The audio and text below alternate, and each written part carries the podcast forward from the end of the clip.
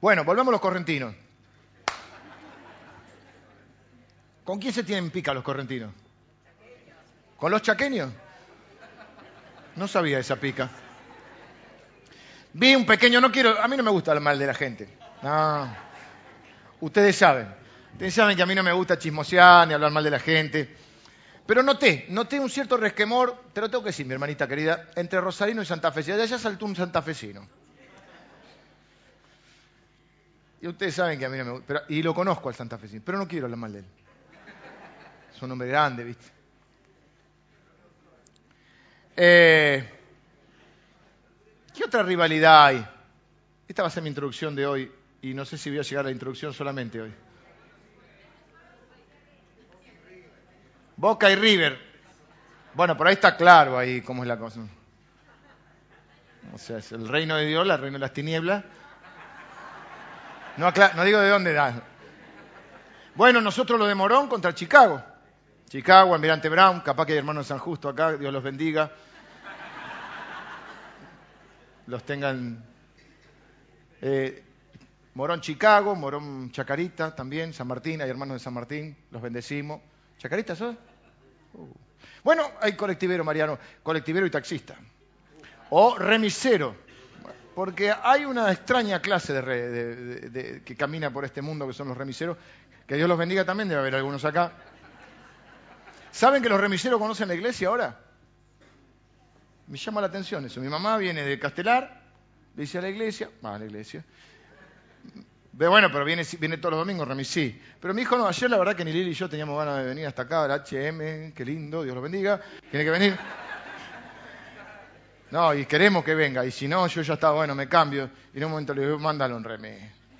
Entonces vos le al siempre antes decía la clínica constituyente. Le dije, ¿conocer la iglesia? ¿Conocer la iglesia que está en? Ah, sí, ya, conocen la iglesia. No hay que decir que soy pastor por seguridad, es cierto, ¿viste? Que, que cuidar la familia y todo, ¿viste? Si ven una iglesia grande, qué sé yo, mejor no conviene. Eh, ¿Qué estaba? Sí, pero ¿cómo llegamos a los remiseros? Ah, los remiseros y los colectiveros. Eh, fútbol, Newell Central, ahí se divide, se divide la ciudad.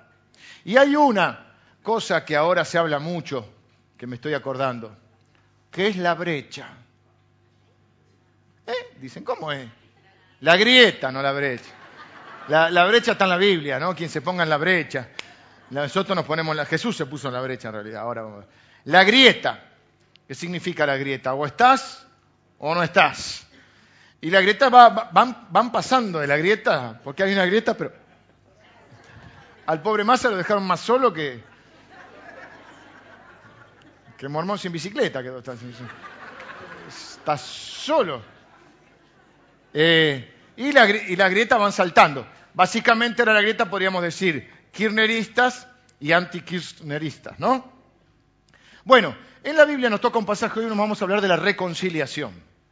Toda esta introducción no fue tan buena, pero... Para leer el pasaje que nos toca hoy de Efesios, capítulo 2. Me los olvidé, pero se ve que me asistieron, ya saben, con otros anteojos de alguien. Así que gracias hermanos por estar pendientes. Eh, les decía, la iglesia no funciona sin el Espíritu Santo y sin Alejandra también. No, y un equipo hermoso de trabajo, está Karina, los chicos, los pastores. Yo cargo eso con Alejandra porque, porque yo a veces, a veces siempre, soy muy desmemoriado. Entonces mi esposa, eh, Lili, es la que en casa me ordena todo en la cabeza para que yo salga. Yo salgo, sí, sí, tengo Sí. Y, ya en el camino me voy olvidando, me voy olvidando. Digo, no, no, y llego a la iglesia y Alejandra me recuerda todo. Y entonces yo subo acá y sí, sí, sí, sí. O sea, qué autoridad que tengo, ¿no? Pero bueno, el Espíritu Santo te va a recordar todas las cosas y lo hace. Y cuando era chico lo hacía mi mamá. Decía, hijo, llévate pañuelo, billetera, documento. No sé por qué había que llevar pañuelo, billetera y documento. ¿Eh? Tenés los calzoncillos sanos por si te pasa un accidente.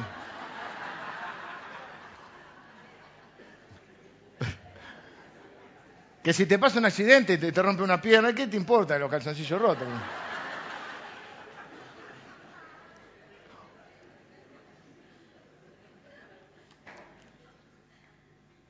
Pero si vamos a morir, vamos a morir con dignidad. Bueno, hoy vamos a, tratar el tema de la reconciliación. No tanto entre hermanos, aunque también influye. En realidad la Biblia nos va a decir que Dios produce varias reconciliaciones. Por ejemplo, la Biblia va a decir que Dios estaba en la cruz reconciliando al mundo consigo mismo. Reconciliación sería, eh, volver a conciliar, ¿no? Volver a unir algo que debería haber estado unido y estaba desunido. Entonces, hablamos de los prejuicios que había, porque ahora el pasaje vamos a leer es difícil, el pasaje es complicado. Yo voy a intentar eh, no entrar en esta vuelta hoy, hoy no, no quiero entrar en detalles muy históricos y muy... Eh, que ustedes lo pueden encontrar en otros libros de comentarios si les interesa. Quiero ir hoy directamente, en honor al tiempo, es el Día del Padre además, y directamente a lo más práctico. Pero vamos a leer el pasaje y entonces yo voy a tratar de sacar los puntitos más concretos, porque es un pasaje muy teológico. Efesios tiene una parte muy teológica, ya lo vimos el domingo pasado. Eh, no, el domingo pasado no lo vimos porque suspendimos la serie, porque Dios nos llevó para otro lado, pero el anterior. Y toda esta parte de, Efesios es teológica.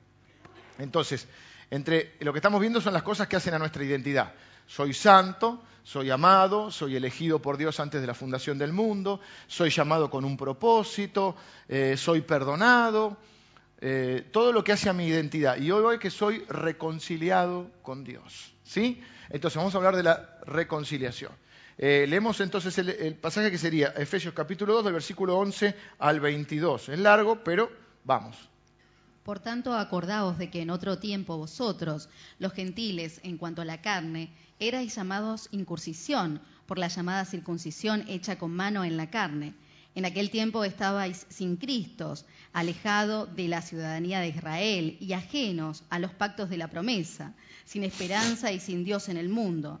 Pero ahora, en Cristo Jesús, vosotros que en otro tiempo estabais lejos, habéis sido hechos cercanos por la sangre de Cristo porque Él es nuestra paz, que de ambos pueblos hizo uno, derribando la pared intermedia de, separación, aboliendo en su carne las enemistades, la ley de los mandamientos expresados en ordenanzas, para crear en sí mismo de los dos un solo y nuevo hombre, haciendo la paz y mediante la cruz reconciliar con Dios a ambos en un solo cuerpo, matando en ella las enemistades y vino y anunció las buenas nuevas de paz a vosotros que estabais lejos y a los que estaban cerca, porque por medio de él los unos y los otros tenemos entradas por un mismo espíritu al Padre.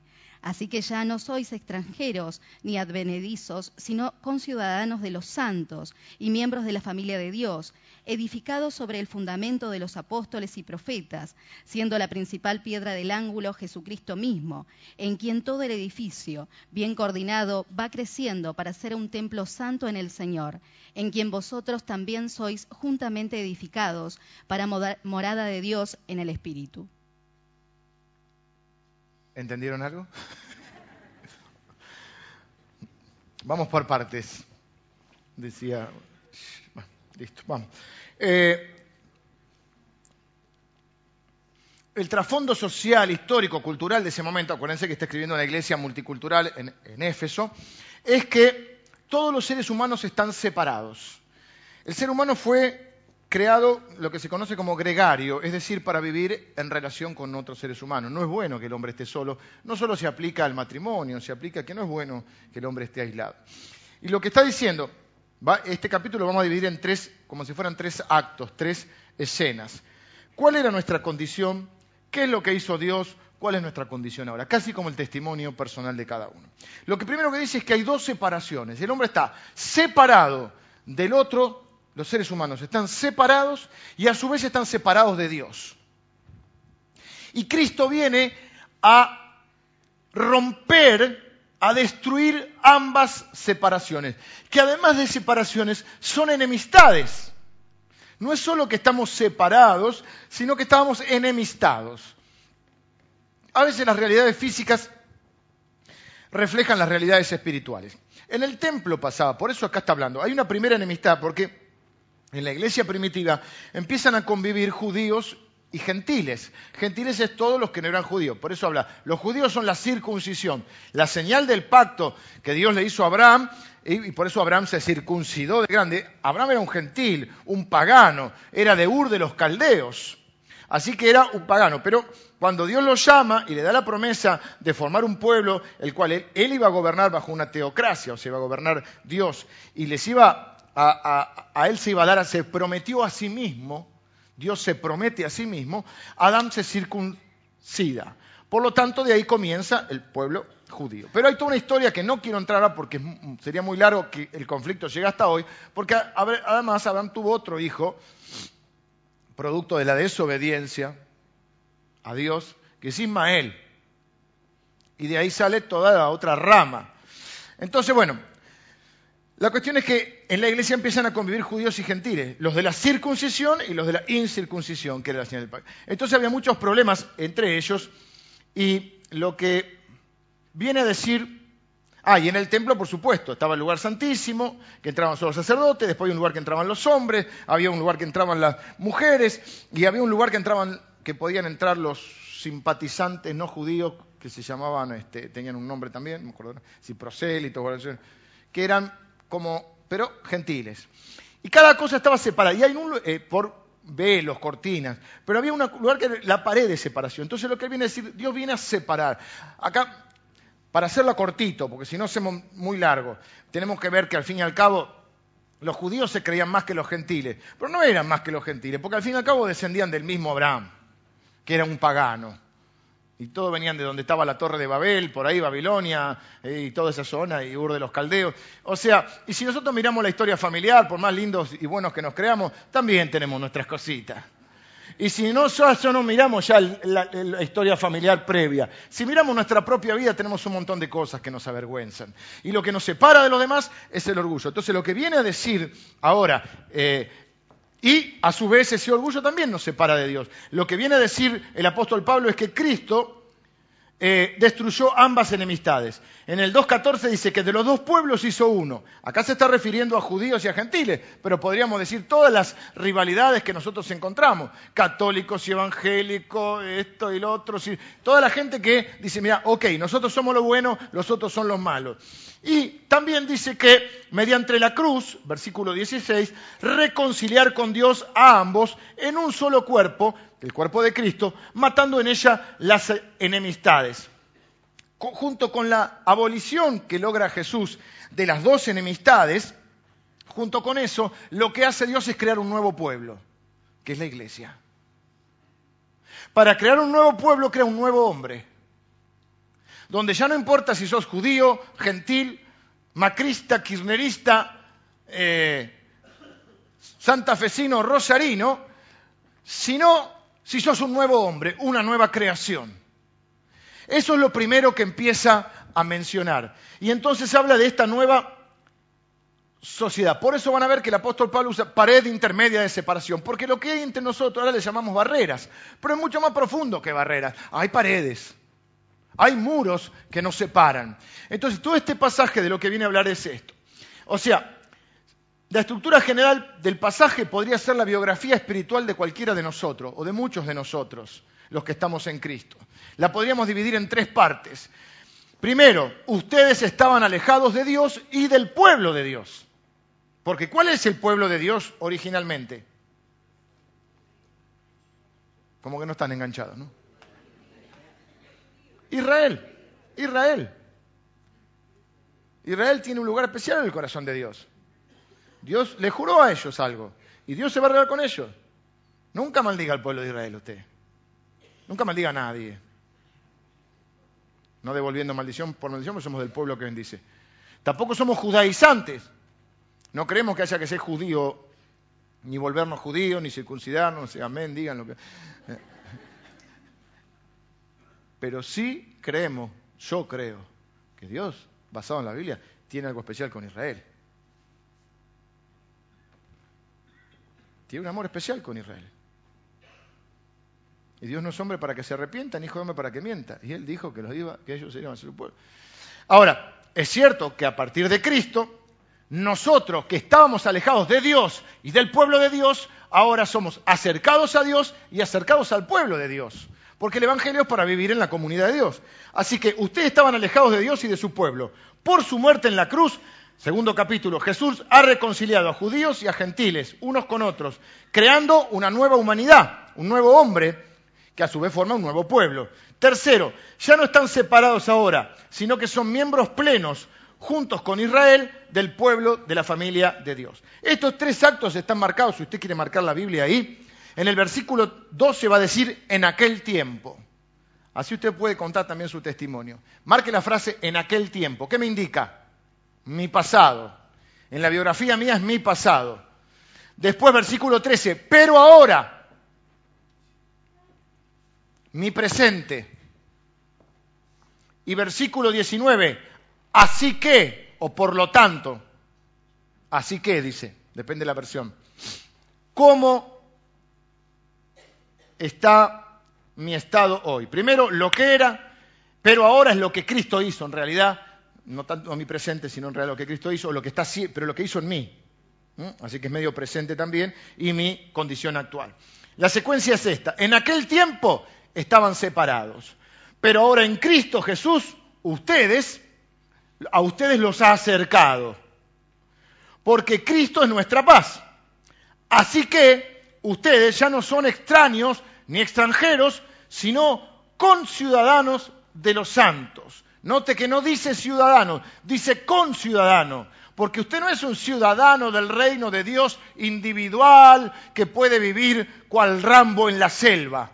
Usted es un conciudadano. Usted está formado, llamado y elegido por Dios, salvado y santificado. Lo está santificando, bastante le falta con usted, bastante. Para vivir dentro de un pueblo, como un conciudadano. ¿Entiende la diferencia? No individualmente. Muchos cristianos quieren vivir el Evangelio a su manera. No se congregan o creen que congregarse es solamente asistir a una reunión. No, no, es formar parte de un pueblo. Soy un conciudadano. ¿Qué éramos en otro tiempo? Vamos a una descripción patética. Primero dice que estábamos separados de Cristo. Segundo y tercero, versículo 12, eh, se fue, lo leo yo. El 12. En aquel tiempo, miren cómo estábamos, miren cómo estaba. Capaz que ni usted sabía que estaba así. Usted creía que estaba un poco triste nada más. Usted estaba muy mal. Yo lo veo bastante mal todavía. No, ahora lo veo bien, mire.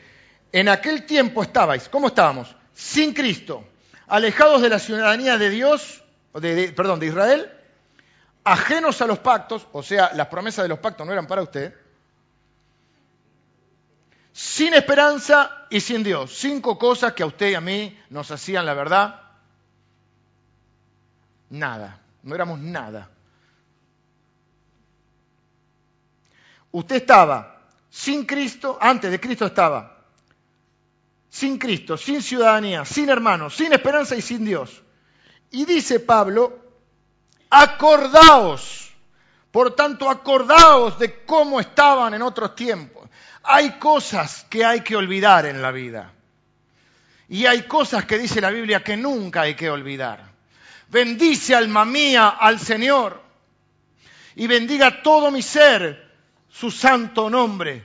Bendice alma mía al Señor y no te olvides ninguno de sus beneficios. Él es quien perdona todas tus iniquidades. Él es el que sana todas tus dolencias. Él es el que rescata del hoyo tu vida, el que te corona de favores y de misericordia. ¿Qué hay que olvidar entonces? Hay que olvidar las ofensas. Hay que olvidar los rencores. Hay que olvidar los pecados que han cometido contra uno. ¿Qué no hay que olvidar? ¿De dónde nos sacó el Señor? Porque rara rara cosa ocurre en nosotros que nos olvidamos. Y ahora somos buenos. Y como ahora creemos que somos buenos, a veces no tenemos la misericordia para los demás. No debemos olvidar para poder valorar la grandeza de la gracia que nos perdonó y nos está transformando. Tenemos una rara medida que somos complacientes o, más, eh, ¿cómo se diría?, considerados con nuestros propios pecados que con los de los demás. Y usted y yo, quizá alguna vez dijimos, pero ¿cómo un cristiano puede hacer esto? Yo de cualquier cosa, pero no sé cómo es. Acordate de dónde te sacó el Señor. Para que tu corazón esté siempre lleno de misericordia, de compasión, de compasión. Qué paradoja que el ámbito religioso a veces sea el más, el más condenatorio. Qué paradoja que de, los que nos tenemos que más esconder es de los hermanos a veces. Cuando tendría que ser el ámbito en el que uno corra a buscar el consuelo, el auxilio de los hermanos.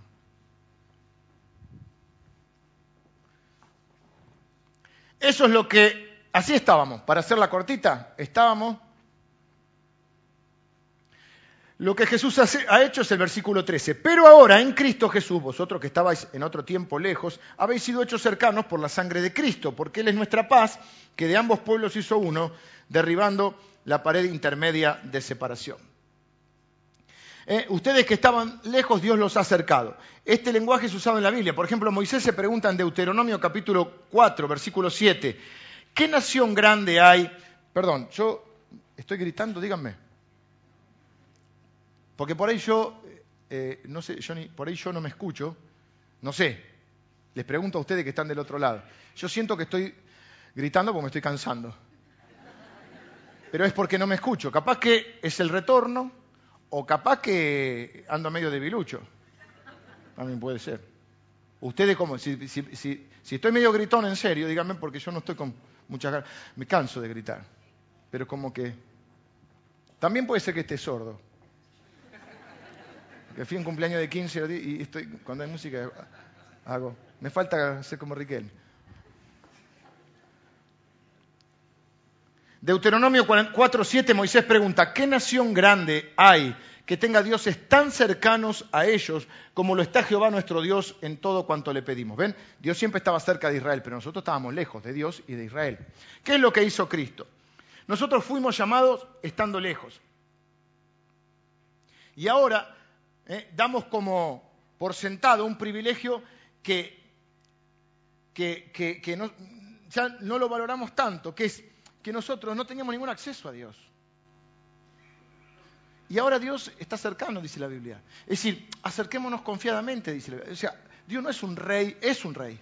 Es el rey de reyes, pero no es un rey como los orientales que no se les puede, no se les podía acercar. Lo que está diciendo es, ¿se dan cuenta del privilegio que tienen? Ustedes estaban sin Cristo, sin esperanza, sin pueblo, sin amigos, sin ciudadanía, ¿eh? sin esperanza y sin Cristo en el mundo, y Dios ahora en Cristo, la obra de Cristo los reconcilió. Ahora ustedes tienen un rey que a su, a su vez es su papá. Y que ustedes se pueden acercar confiadamente en cualquier momento del día, en cualquier circunstancia, en cualquier horario y en cualquier lugar. Ustedes pueden decir, Señor, yo me acerco en el nombre de Jesús. Espíritu Santo, te pido que me ayudes a orar como conviene, que me guíes a través del Espíritu Santo que está en nosotros, el Espíritu que está unido al de Él, yo me puedo acercar, siempre en el nombre, ¿por qué en el nombre de Jesús? Porque es como que vengo de parte de Jesús. Es como si usted es un mendigo, le voy a poner un ejemplo un poquito, usted es un mendigo o un homeless o una persona que no tiene ningún tipo, digamos, de, influencia y va a ver a, una persona muy importante, un presidente, un rey, alguien, y usted llega no con la ofrenda. Pero usted llega a la puerta, y en la puerta que hay, no así grosso como yo, siempre eh, anteojos negros, no se sabe por qué, un saco negro, un sobre todo así, que así que te hace, dice, vos no entrás. Y vos decís, tengo este sobre, déselo al, al rey. ¿Puede hacer eso? Bueno, en este caso sí. Y usted dice, yo tengo algo para darle. No, no, no se lo va a dar. Dice, yo tengo, dígale que yo tengo un sobre, que tengo un mensaje de su hijo. Y va. Y usted cuando entra, entonces le dan el sobre al rey, el sobre lo ve el rey y dice que venga, que pase. ¿Mm? Y entonces usted, cuando estoy tratando de inventar el ejemplo, téngame paciencia. Y usted llega, entonces le hará todo eso que antes le hacían así, le dice, pase señor, pase señor. Usted no huele muy bien, no viste muy bien, pero no importa, pase señor. Y usted está delante del rey, porque adentro hay una carta de su hijo que dice, este viene de parte mía. Atendelo y recibilo como si fuera yo. Cuando usted se presenta delante del Rey de Reyes, Dios lo recibe, lo ama y lo atiende como si usted fuera Cristo. Eso significa esto que estamos enseñando hace ocho domingos. Todavía vamos por el capítulo 2, vamos por, esta, no, esta es la séptima predicación de Efesios. Usted está en Cristo. Dios lo ve a usted como a Cristo. Usted dice, Dios me oye. Yo te pregunto, ¿Dios lo oye a Cristo? Jesús dijo, gracias papá, porque me oíste. Yo sé que siempre me oís. Pero lo, dice para los que están ahí. Dios lo oye a Cristo, lo oye a usted. Si usted está en Cristo. Todo esto es para los que están en Cristo, ya hemos dicho. Dios lo ama a Cristo. Dios lo ama a usted. Dios no que decir, pastor, ore porque a usted Dios lo oye. Y a mí me oye, pero a vos también. ¿Sos hijo? ¿O no sos hijo? Y dice la Biblia que somos hijos por Cristo. Todo empieza y termina en Cristo. Todo se funda en Cristo. ¿Qué, tenemos en, en nosotros dentro nuestro? El Espíritu de Cristo. Por eso insisto con esto del Espíritu Santo. Porque lo que tenemos es el Espíritu de Cristo. Y es el que nos dice cómo. Es, como, es Cristo viviendo en nosotros. Es Cristo diciendo, para acá sí, para acá no, esto sí, esto no, esto hacelo, esto no lo haga. Ni, ni orar sabemos sin Dios, ni orar. No sabemos orar como conviene, dice la Biblia. Y entonces el Espíritu traduce nuestras oraciones. Le dice, está diciendo. Entonces vos estás compungido, estás, Señor, balbuceando, no se entiende nada. Y el Espíritu Santo dice, dice que necesita tu ayuda. Ah, Señor, Señor, por favor, Dice que está hecho pelota. Es eso. Por eso dice, acerquémonos confiadamente al trono de la gracia. Y no me acuerdo cómo dice ahora, pero dice, por, a través del velo que Jesús eh, rompió, esto es su sangre. O sea, ¿cómo soy reconciliado? Primero mi estado catastrófico. ¿Cómo soy reconciliado? Por medio, me dice, mediante la obra de Cristo. ¿Cómo dice? Mediante la cruz. Versículo 16, y mediante la cruz reconciliar con Dios a ambos en un solo cuerpo. O sea, lo que está diciendo es que Cristo Jesús vino a la tierra por amor a nosotros. Vivió una vida que yo debería haber vivido y no pude vivir porque no tenía el Espíritu Santo, porque soy pecador por naturaleza y por elección, porque soy rebelde y, pequé y, y quebranté los mandamientos de Dios. Y entonces Jesús vino a vivir la vida que yo no podía vivir. Y murió la muerte que yo debía morir. Y en la muerte llevó mis enfermedades, mis corrupciones, mi pecado, mi condenación, llevó la maldición, todo, todo lo de terror que venía a mi vida, Él lo llevó en la cruz. Y resucitó al, tercer día venciendo la muerte, a Satanás y al pecado. Y obtuvo para mí lo que yo no podía. O sea, él fue castigado por mí, molido por nuestros pecados, dice la Biblia. O sea que en el momento de la cruz Dios tuvo que ver a su hijo como un pecador para poder mirarme a mí hoy y verme como su hijo. Por eso dice que Dios estaba en la cruz reconciliando al mundo consigo mismo. Por eso ahora cuando me ve a mí, o sea, en la cruz que estaba Cristo, me vio a mí. Con Cristo estoy juntamente crucificado y ya no vivo yo, Cristo vive en mí. el castigo de nuestra paz fue sobre él, molido fue por nuestras rebeliones. Nosotros teníamos que morir en esa cruz porque la paga del pecado es muerte y acá no hay ni uno que se salve de ser pecador. Pero ahora, mediante la cruz, yo soy reconciliado. Y ahora, cuando Dios me ve a mí, me ve a través de Cristo.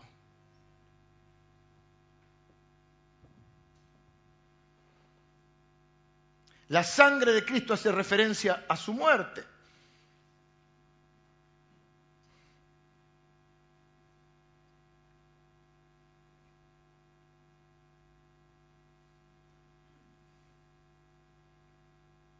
Fíjense, pero ahora en Cristo Jesús, vosotros que en otro tiempo estabais lejos, habéis sido hechos cercanos. ¿Por qué? No lo pusieron, perdón. Versículo 13. Ustedes ahora en Cristo que estaban lejos, habéis sido hechos cercanos por la sangre de Cristo. Y después va a decir el otro versículo, mediante la cruz. ¿Ven? Hay una unión personal con Cristo. Hay dos cosas que pasan en esta forma en que somos acercados a Dios. Número uno, son dos etapas. Número uno es el hecho histórico de la cruz. Présteme atención acá. ¿Cómo soy acercado? Esto parece teológico, pero para que usted lo entienda. Hay dos hechos. Uno es el hecho histórico de la cruz. Dos etapas de cómo yo soy acercado y reconciliado. Primero, el hecho histórico de la cruz. Esto que le cuento. Jesús viene a la, viene a la tierra, muere por nosotros, es el hecho histórico. La segunda etapa es mi conversión. Es el encuentro de Cristo conmigo. O mejor dicho, el encuentro de Él. No, está bien, lo dije bien.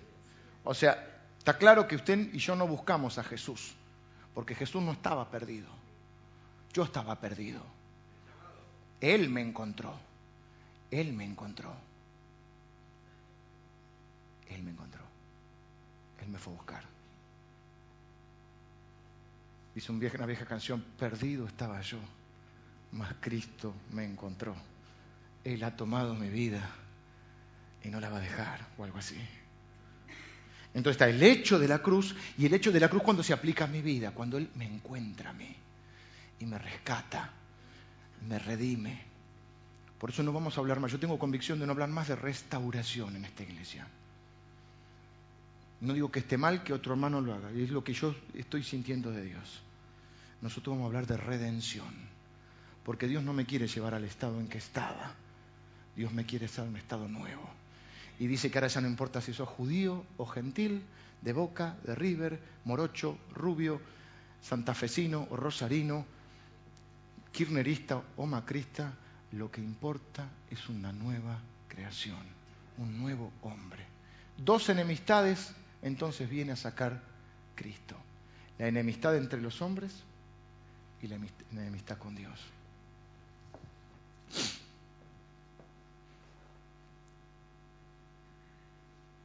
De la enemistad de judíos y gentiles no lo voy a explicar ahora, no tengo más tiempo. Eso, o sea, no, no, no, no pero usted puede encontrar.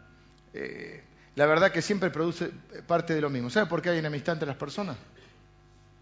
Por nuestro orgullo. Yo me he enemistado con muchas personas por ser orgulloso. No sé tú, pero yo no dejo de pensar.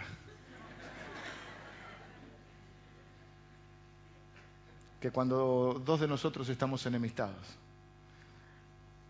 no tenemos un problema de quién tiene razón o quién, tenemos un problema de oración. Porque si estamos enemistados, esto se aplica a los matrimonios también y nos juntamos y oramos, no para ganar, sino para que el Señor nos, dé nos diga la verdad, porque, dice la Biblia que el Espíritu Santo nos iba a guiar a toda verdad. Y uno puede orar y decir, Señor, Jesús, vos nos dijiste que, que, nos ibas que tu Espíritu nos, iba, nos dejabas el Espíritu para, para que nos guíe a toda verdad. ¿Cuál es la verdad en esta situación? ¿Qué tenemos que hacer? ¿Y qué va a decir el Señor? Y te tienen que perdonar. Y tienen que estimar al otro como superior a sí mismo. Y tienen que poner la otra mejilla, hacer la otra milla, y no sé, qué otra cosa. Todo lo que Dios le diga.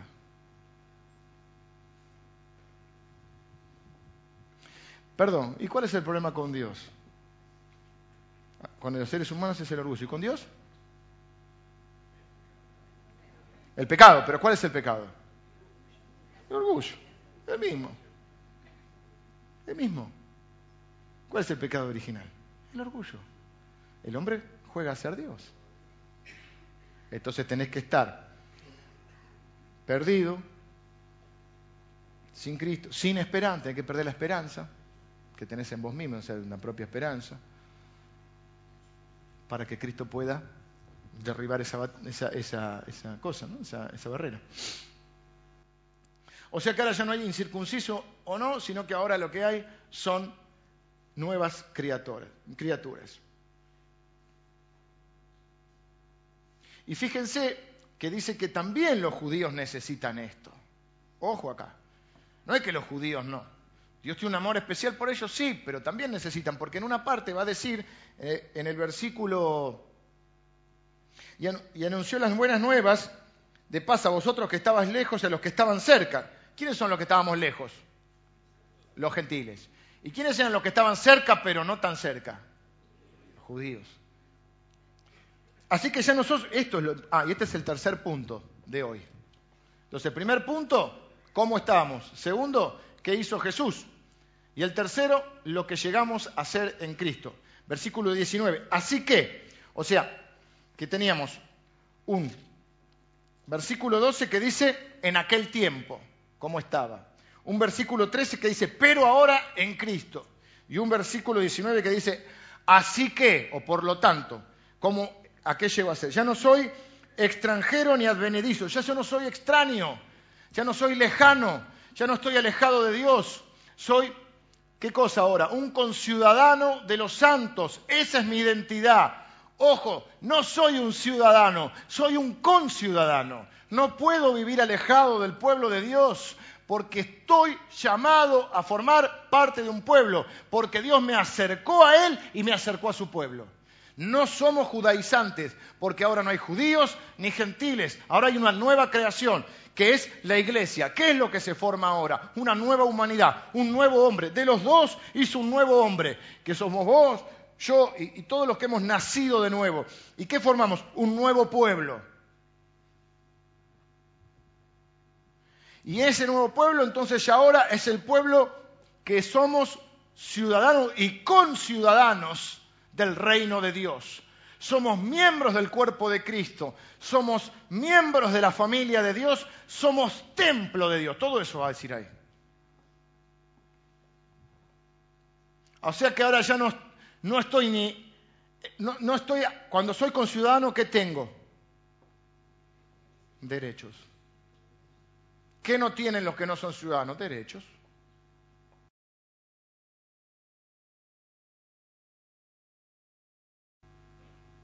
Tienen algunos derechos, pero no tienen todos los derechos. Nosotros diríamos ahora, no sé si se dice así, estoy a pleno derecho. Delante de Dios estoy a pleno. Es decir, yo ahora, es para otra cosa, pero me gustó la frase, la escuché esta semana y dije, a pleno derecho. Estoy a pleno derecho delante de Dios. Tengo todos los derechos que ¿quién me otorgó esos derechos? Dios en, en Cristo.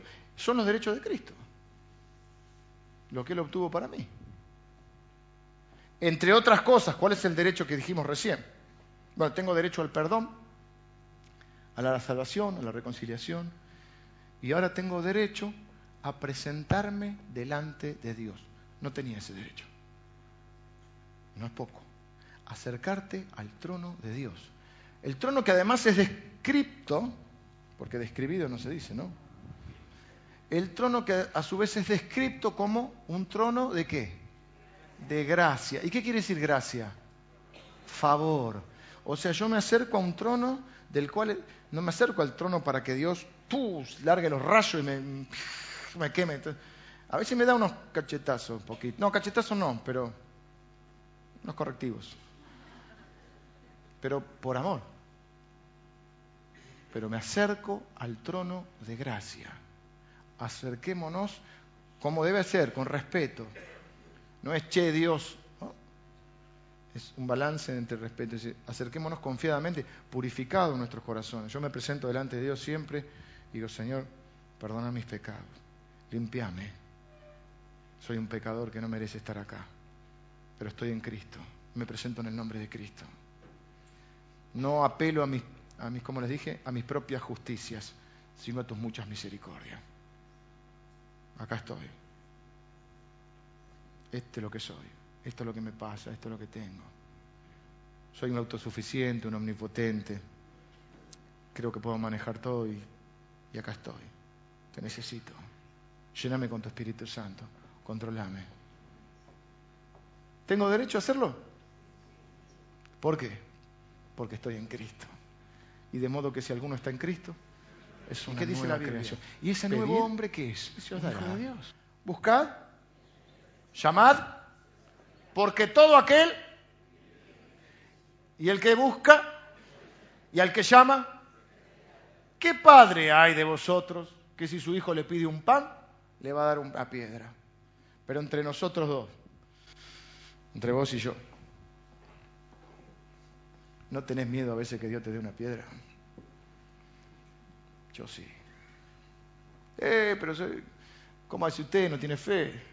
Si tenemos un pastor sin fe, estamos en el horno. Lo que pasa es que les dije el otro día, yo no creo que la fe sea la ausencia de la duda. Aunque he comprobado, he comprobado, en muy pocos casos, pero uno, puntual, que la fe es certeza. Creo que pocas veces en la vida sentí esa, esa sensación.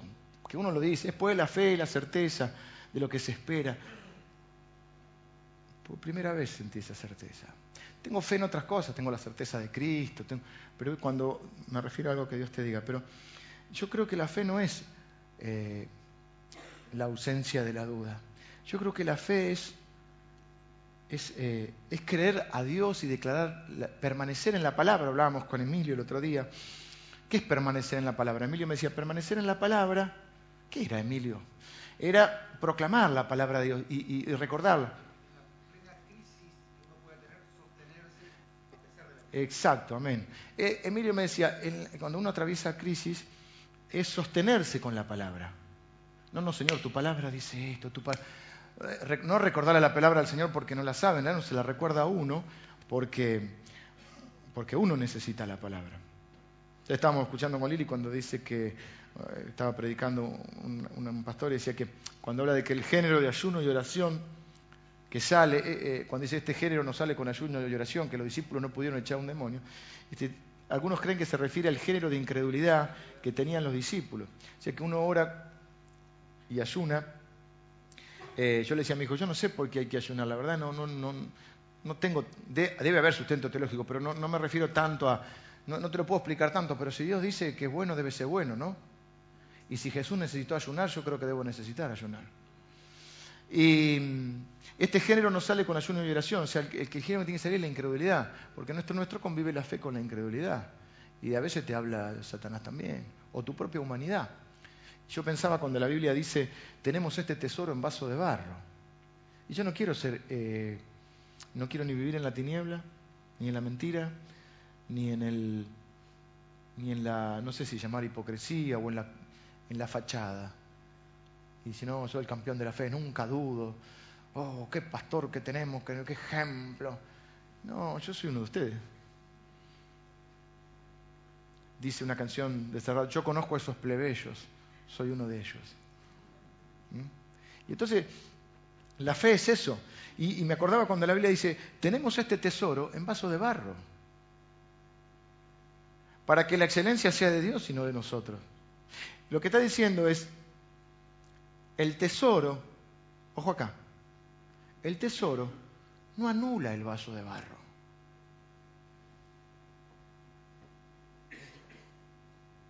El tesoro vive dentro del vaso de barro. Para que la excelencia sea de Dios y no de nosotros. Para que yo, yo sinceramente, se lo digo de corazón, yo no quiero que ustedes me admiren a mí. O que digan, no, eh, le va bien porque tiene fe, porque no, yo creo que ustedes digan, es increíble que este tipo le vaya bien. Por supuesto soy su pastor y tengo que, que, modelarles. Pero creo que les modelo más cercano si, si ustedes se pueden identificar conmigo. Porque si no, ¿qué identificación hay? Si no, ustedes van a decir, bueno, no, a mí o a quien sea que ustedes admiren.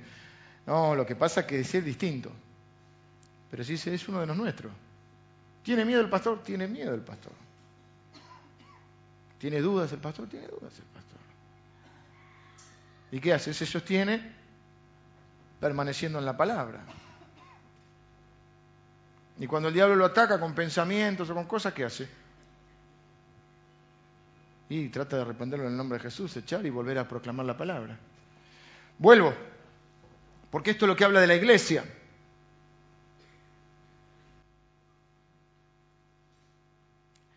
Dice que ahora somos conciudadanos de los santos y miembros de la familia de Dios. Bueno, no tengo más tiempo, ya son las 12.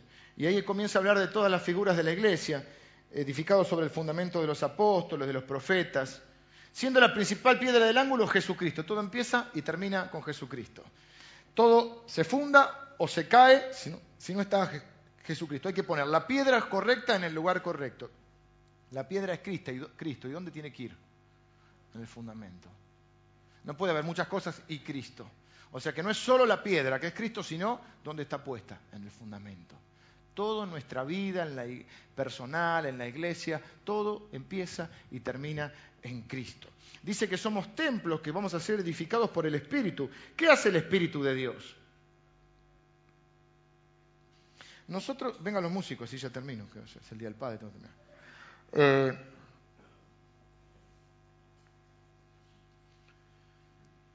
a veces pensamos, bueno, Dios te salvó, te reconcilió, y ahora relate como puedas.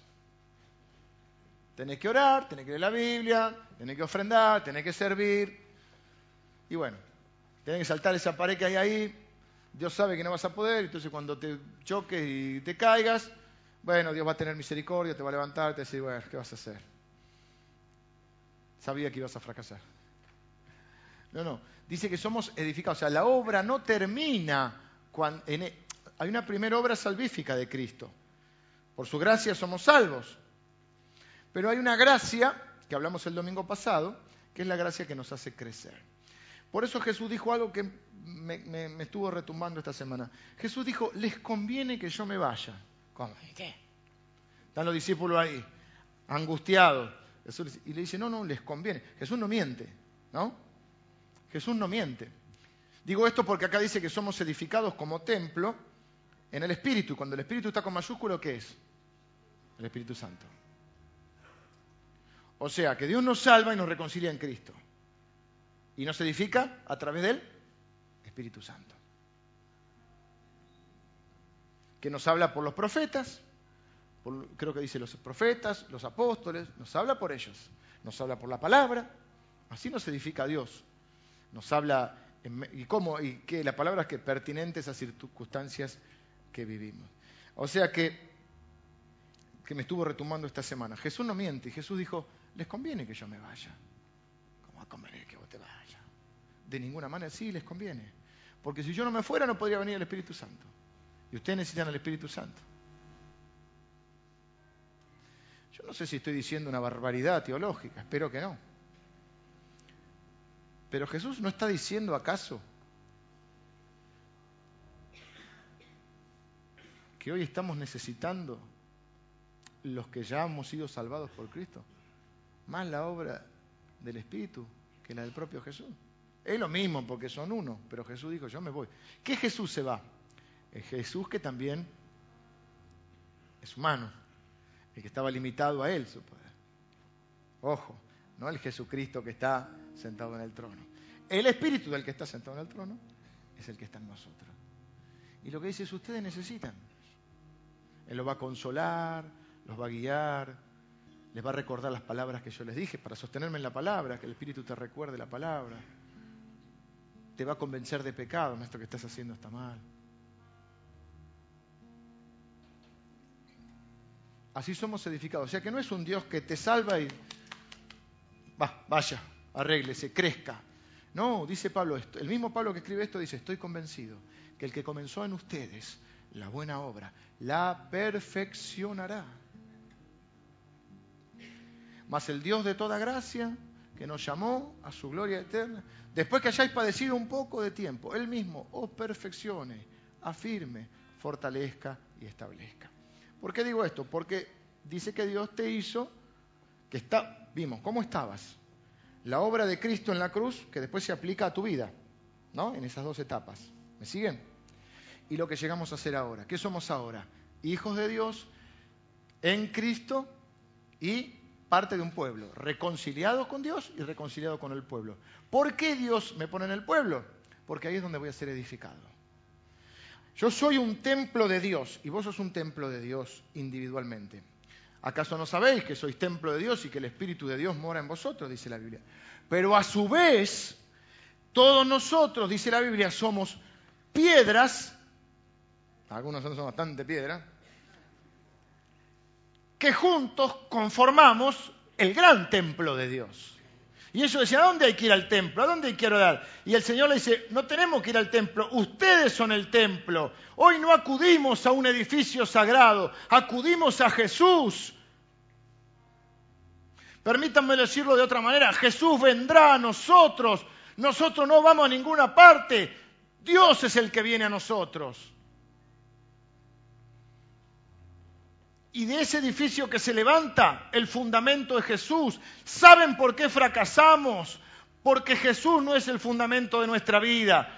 ¿Saben por qué fracasan las, las, naciones? Porque Jesús no es el fundamento. ¿Saben por qué fracasan las iglesias? Porque Jesús no es el fundamento. ¿Sabes por qué fracasa tu vida? Porque Jesús no es el fundamento.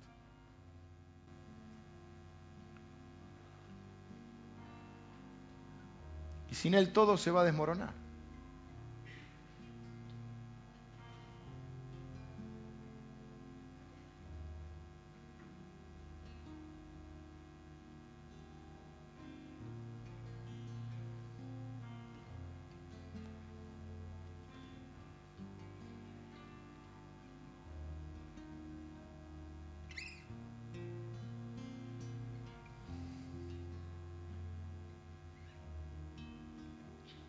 ¿Qué somos ahora?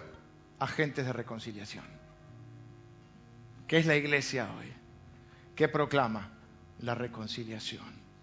¿Cómo le decimos a la gente que puede reconciliarse con Dios? En Cristo. Que Cristo viene a buscarlos para traer reconciliación. Por eso nos reunimos, cantamos, oramos, eh, amamos a la gente para poder proclamar esta reconciliación. Ven, era un pasaje Complicado. Ah, no sé si complica. Para mí sí lo fue. Pero creo que lo esencial de lo que hemos visto hoy, que de alguna manera es la biografía de nuestra vida. ¿Y qué nos debe servir esto? Primero para traernos gratitud, para valorar. Yo no sé si teníamos tan claro a veces de dónde nos sacó el Señor. Acordaos, ustedes estaban sin esperanza y sin Cristo. O sea, hermano, si no fuera por la gracia de Dios, nos íbamos al infierno.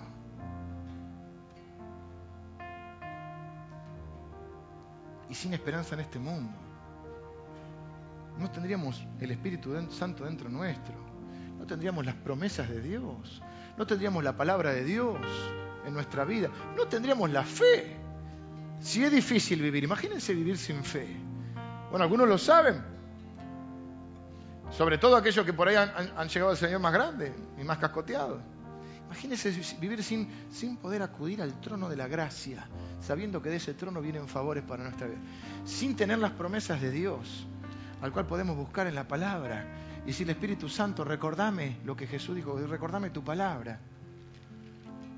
Sin la dirección de Dios para nuestra vida. Imagínense lo que sería vivir sin eso. Imagínense lo que sería vivir sin el pueblo de Dios.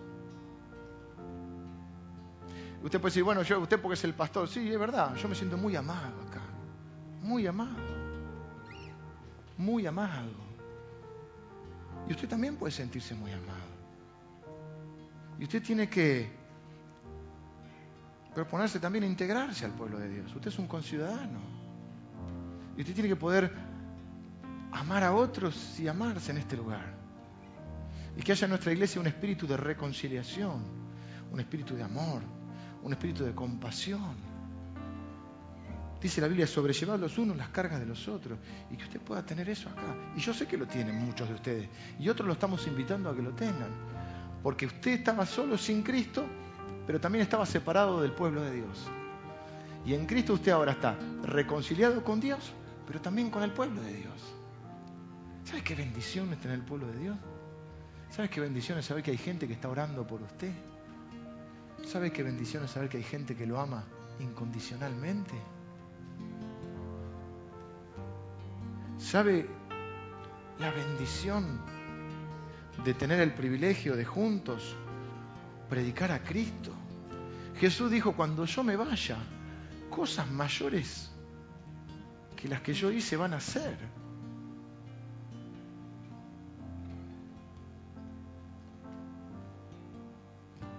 El Día del Padre. Vamos a orar. Señor, en esta mañana te doy gracias porque fuimos reconciliados contigo.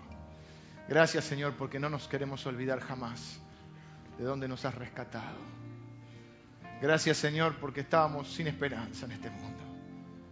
Pero hoy nuestro corazón se llena de esperanza en Cristo Jesús. Gracias porque te podemos llamar Padre y acercarnos confiadamente en el nombre de Jesús y a través del Espíritu Santo que nos, muestra cómo orar, nos dice cómo, cómo manejarnos. Gracias Espíritu Santo porque traducís nuestro, gemir y nuestro clamor delante del trono del Padre. No sabemos ni cómo orar, ni cómo vivir, pero gracias Espíritu Santo porque nos guías a toda verdad. Nos convencés de pecado, nos consolás, nos da fuerzas, nos recordás la palabra del Señor. Señor, yo te quiero pedir que esta iglesia no sea controlada por mí, sea controlada por tu Espíritu Santo. Señor, yo te pido que mi vida no sea controlada por, por mí mismo, sea controlada por tu Espíritu Santo. Y así la vida de cada uno de mis hermanos, para que seamos edificados en amor, en compasión, en servicio, en unidad, en misericordia, en poder, en fe, en autoridad, en paz, en humildad, en dependencia de ti, en santidad, en obediencia. Señor, que este pueblo tuyo sea edificado por tu palabra, por tu espíritu y a su vez unos a otros. Gracias Señor porque nos pusiste como una piedra en este templo que es la iglesia para ser edificados. Gracias de dónde nos sacaste, Señor. Gracias por la obra de Cristo, suprema obra de Cristo, por su sangre preciosa, mediante la cual somos perdonados de todos nuestros pecados, limpiados de nuestras manchas. Por su sangre, Señor, somos hechos nuevos, nuevas personas, hemos nacido de nuevo, Señor. Gracias porque mediante la cruz fuimos reconciliados contigo. Gracias Jesús porque en la obra en la cruz hiciste lo que nadie podía hacer. Diste tu vida por nosotros, para traernos vida, para traernos salvación, para traernos perdón, para traernos reconciliación, para traernos bendición, para traernos salud, para traernos todos los derechos que tenías como hijos nos los pasaste a nosotros. Para que ahora podamos ser hijos de Dios y por el Espíritu le podamos decir a Dios Padre. Señor, quita de nuestra vida el orgullo, la autosuficiencia, que nos hace que nos enemistemos unos con otros. Y Señor, te quiero pedir en este día que empieces en mi vida y en la vida de mis hermanos y de esta iglesia. Un nuevo tiempo, Señor. Entremos en una nueva dimensión de fe, de compasión, de dependencia de ti, Señor. De misericordia y de amor. De humildad, de paz y de autoridad en el nombre de Jesús. Para proclamar las grandezas de tu nombre, Señor Jesús. Yo, con la autoridad que tú me das, Señor, yo reprendo todo espíritu que venga contra tu iglesia, Señor. Reprendo todo espíritu de muerte que venga contra la iglesia. Reprendo todo espíritu de enfermedad que venga contra la iglesia. Reprendo todo espíritu de orgullo que venga contra la iglesia. Reprendo todo espíritu de destrucción que venga contra la iglesia. En la autoridad de Cristo, declaro que este lugar es santo y está siendo santificado y que nosotros estamos siendo santificados para proclamar las grandezas de aquel que nos llamó de la luz, de la tiniebla a la luz. Señor, proclamo tu luz y tu verdad en nuestra vida. Proclamo, Señor, que tú eres nuestro Dios y si tú eres por nosotros, ¿quién contra nosotros? El que no nos negó ni a su propio Hijo, nos dará también con Él todas las cosas. Nada nos separará de tu amor, Señor. Somos más que vencedores en Cristo Jesús. Señor, con la autoridad que tú me das, yo reprendo todo ataque y todo trabajo que se haya hecho contra esta iglesia en el nombre de Jesús. Contra mi persona y contra la persona de mis hermanos. En el nombre de Jesús. Me declaro libre me declaro protegido y cubierto con la sangre de Cristo. Con la sangre de Cristo cubro la vida de mis hermanos aquí.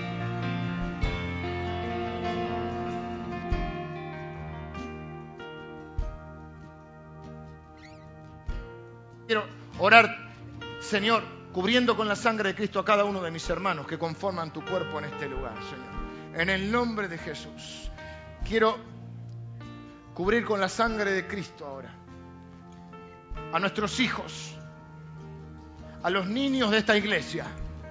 En el nombre de Jesús los cubro con la sangre de Cristo ahora. A nuestros hijos, a los niños de esta iglesia los cubro con la sangre de Cristo. Con la sangre de Cristo ahora cubro a unos niños que están todavía en el vientre de sus madres. Con la sangre de Cristo cubro a las hermanas que están embarazadas en este lugar. En el nombre de Jesús. Reprendo todo espíritu que quiera atacar a nuestros hijos, nuestras criaturas, aún los que todavía no, han nacido, que están, están naciendo en el vientre. En el nombre de Jesús, los declaro sanos, benditos, protegidos y cubiertos con la sangre de Cristo. Gracias Señor, porque tú eres nuestro Dios de infinita misericordia. Gracias Señor, porque tu palabra dice que nos llevas de gloria en gloria y de triunfo en triunfo en Cristo Jesús. Declaramos tu palabra, Señor, nos sostenemos en tu palabra. Declaramos, Señor, que este va a ser un lugar de amor y de redención, donde vendrán muchas personas, Señor, que están heridas ahora. Muchas personas que están heridas, aún cristianos que están heridos, Señor. Vendrán, los amaremos y los sanarás en este lugar, Señor. Vendrán muchos necesitados también. Vendrán personas muy agobiadas. Vendrán personas que no te conocen, Señor. Proclamaremos tu grandeza y tu nombre en este lugar, Señor. La gloria será siempre para ti, Señor. Lo haremos en humildad y con autoridad y con fe. En el nombre de Jesús. Amén. Amén.